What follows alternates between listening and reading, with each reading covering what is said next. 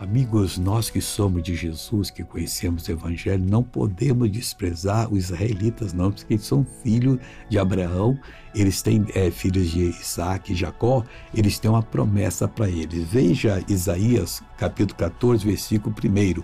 Porque o Senhor se compadecerá de Jacó eles vão ainda se converter. E ainda elegerá Israel. Isso é profecia, nunca vai cair por terra. E o porá na sua própria terra, que não é só aquela terra no Oriente Médio, não. É no entendimento que Deus deu a Abraão, que deu a mim, a você no Evangelho, eles vão chegar a esse entendimento.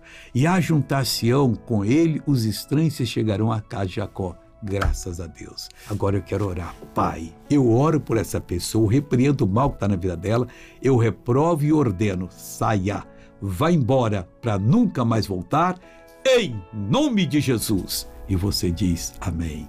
Bom dia.